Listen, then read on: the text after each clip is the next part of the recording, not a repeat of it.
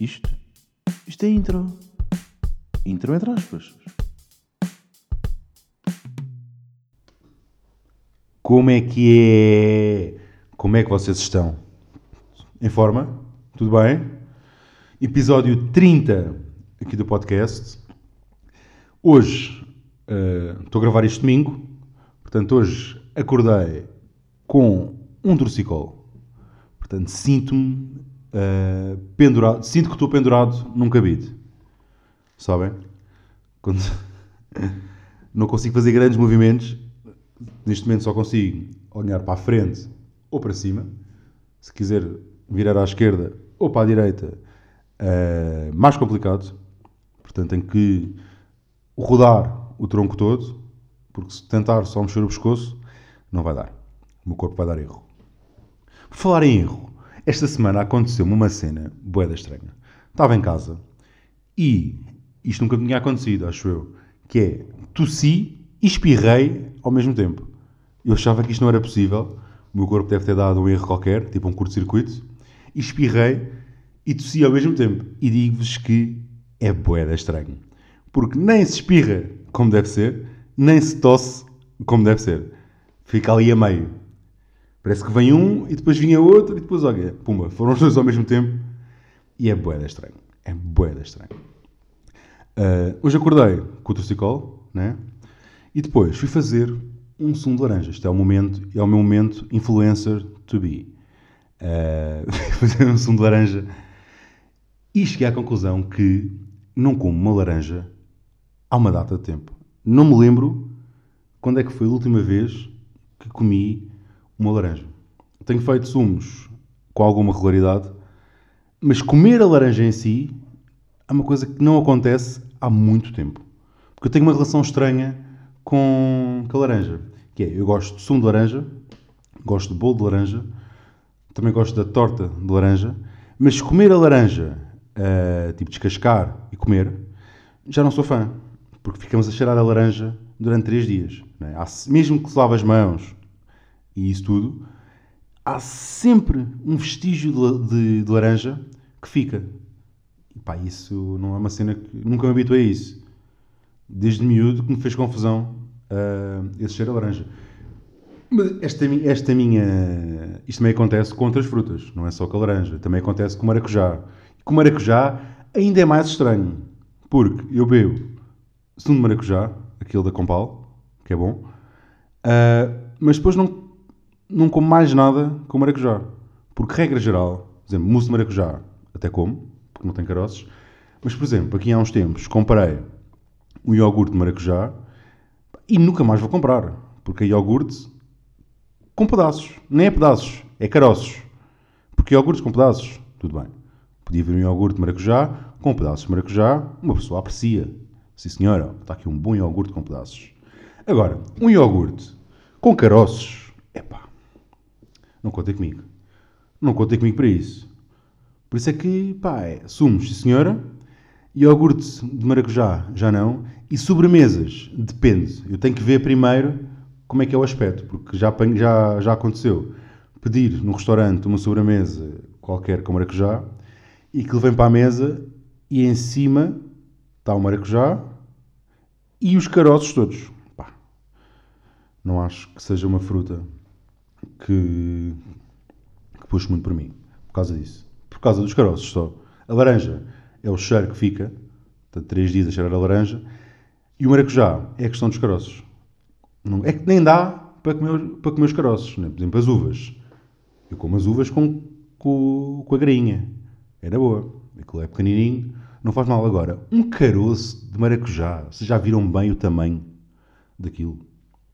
Assustador.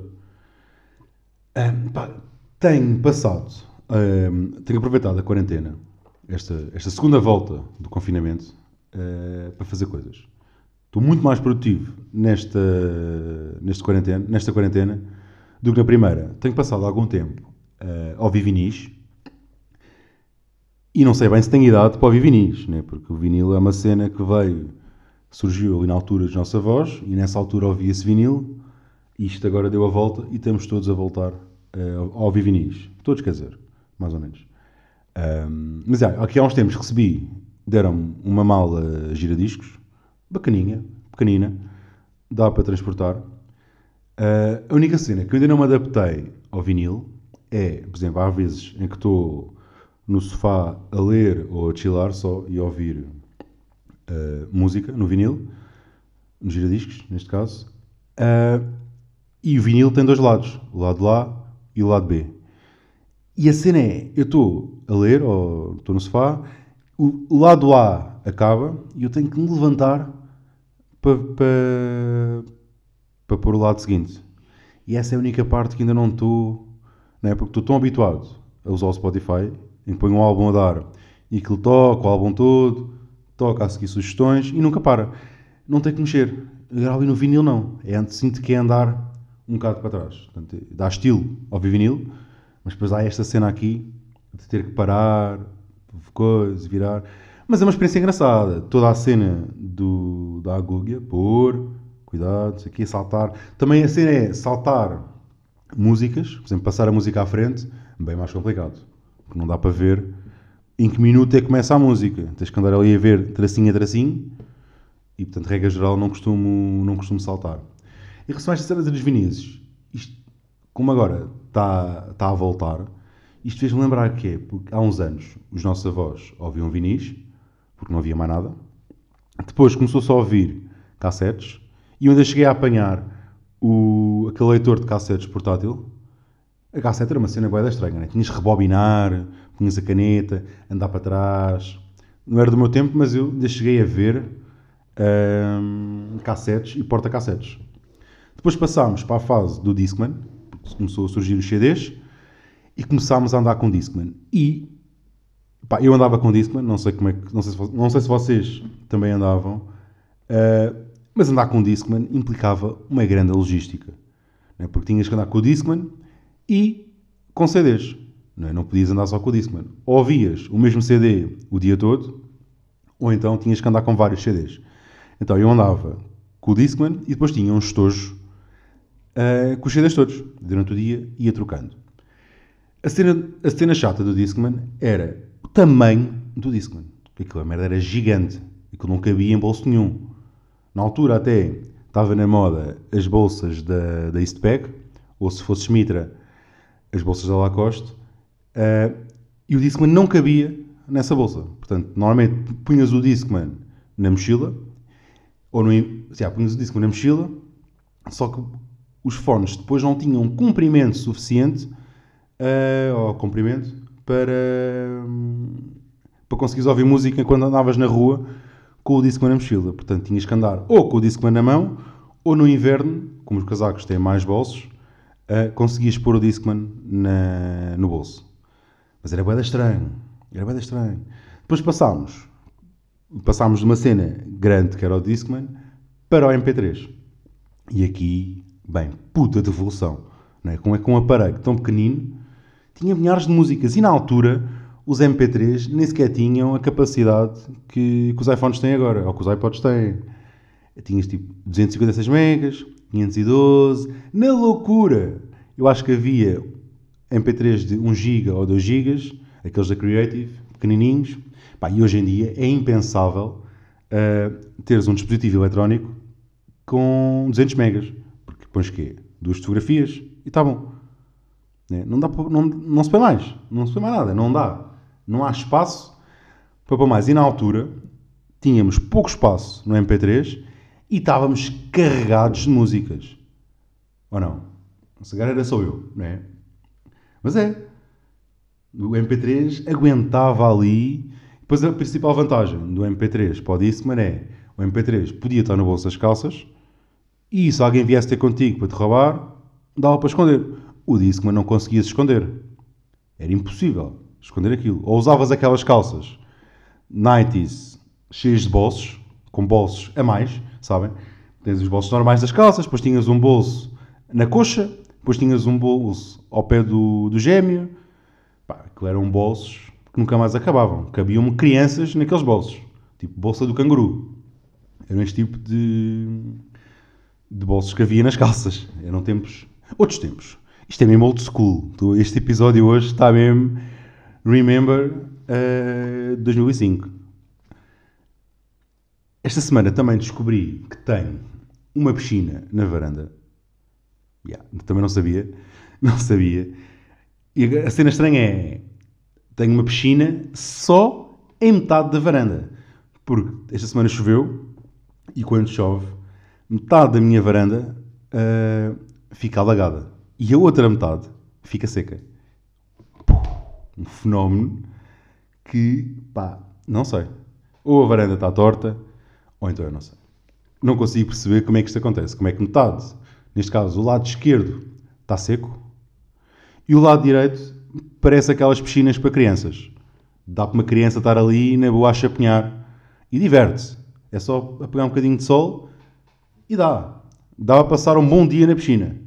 Dá para pegar um bom bronze, manga ali as pernas, não se afoga, mas está, está ali uma boa piscina. esta semana fui fazer. Esta semana saí duas vezes. Numa delas fui fazer um. fui dar um, um chamado passeio higiênico e vi uh, uma coisa que já não vi há muito tempo, que foi um acidente com o metro. Vi uma moto da Uber Eats uh, debaixo do metro.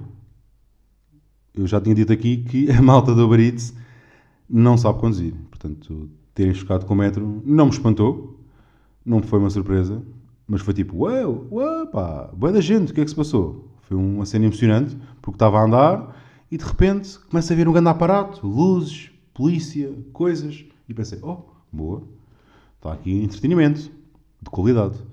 Depois passei o acidente e continuei a andar eu tinha pensado fazer uma volta que uh, acabei por não fazer porque o caminho para onde eu ia estava cortado. Portanto, eu ia ali para a zona do Ginjal e tinha ali ao pé, do barco, ao pé dos barcos tinha hum, uma fita a proibir a passagem. Então vim por dentro para uma rua, uh, rua principal ali de, de Cacíguias e pá, e passei pelos restaurantes. E aquilo pá, é boa da fedido. Porque está uh, tudo fechado, fez-me boa da confusão. Estão restaurantes todos fechados, com os donos lá dentro, e eu senti que eu era a única pessoa que estava na rua, então eu passava pelo restaurante e sentia uh, as pessoas, os donos dos restaurantes, ou quem trabalha, ou quem trabalha nos restaurantes, chegarem-se à porta a ver se iam servir um takeaway ou não. Boa da fedido. Boa da fedido, boa da chato. Não sei se uh, vamos ter restaurantes durante muito tempo. Porque aquela rua pá, tem restaurantes desde de, do início ao fim e senti ali alguma tensão. Não sei bem. Depois também fui correr, dois dias depois, fui mandar uma corridinha. Ah, quando fui, quando fui fazer o passeio higiênico, fui de máscara, pá, e odiei. Horrível. É que fui andar a um ritmo normal e cheguei a casa, como tive sempre com a máscara, cheguei a casa ofegante, parece que tinha corrido uma maratona. Depois fui correr e eu já tinha, eu não sei se vocês sabem, mas eu quando vou correr, eu tenho um parque aqui perto, eu quando vou correr, eu só vou, eu vou a pé até ao sítio em que é para correr. Não saio de casa já a correr. Portanto, fui a pé até ao parque uh, o dia correr e vi, isto é uma cena muito normal, vi dois carros queimados. Boeda estranho. Em dois, um, num deles, um deles estava num parque com algum movimento até, tinha o capô levantado e, tinha, e estava apoiado em quatro tijolos e via-se claramente que ou alguém tinha pegado, uh, tinha pegado carro ao fogo, não. Tinha pegado fogo ao carro uh, e achei estranho. E depois, primeiro carro, vi isto, pá, não é muito normal. Passo uma ponte, chego ao outro lado e qual é que é a minha surpresa? Outro carro, exatamente uh, na mesma situação. Apoiado em quatro tijolos e também tinha sido queimado. Não sei. Não sei se roubaram os carros e depois puseram ali, se o carro pegou fogo por si, não sei bem. Mas achei aquilo bem estranho, né? porque uma coisa é veres um carro queimado, que já é, foda-se, bem estranho. Outra coisa é veres dois carros uh, no espaço de nem dois minutos. Foi só atravessar a estrada e ver outro carro nessa situação. Boeda estranho. Boeda estranho. Esta semana também vi um vídeo, também vi não, vi um vídeo no Instagram de uma gaja e o vídeo era limpeza do ralo da cozinha. E ela dizia que era um vídeo uh, para aprender a limpar o ralo, era muito simples uh, de limpar e ela disse que eram precisos três ingredientes. Então ela começou com bicarbonato. E eu pensei, pá, já está, já fui. Né? Eu não tenho bicarbonato em casa. Eu não uso bicarbonato desde as aulas de Físico-Química. Portanto, eu não faço experiências em casa, não é suposto eu ter bicarbonato. E eu nem sequer tenho uma boa relação com a, com a Físico-Química. Depois, vinagre de álcool. Outro ingrediente que eu também não tinha. Nem sabia que havia vinagre de álcool. Não podia ser vinagre normal, que era o que eu tinha. Por acaso tinha vinagre balsâmico ou aquele vinagre de, de vinho. Ela dizia vinagre de álcool, um boeda específico. Também não tinha. E o último elemento, que era o único que eu tinha, era água. Portanto, não sei bem como é que. Por acaso tive vontade de dizer: olha, se passares água e sabão e esfregares, também dá. Não é preciso bicarbonato e vinagre de álcool e essas macacadas. Há um método muito mais simples que é água, uma esponja e sabão. Também dá. Fica aqui. Vou deixar aqui uh, esta ideia. E foi isto. Malta, até para a semana.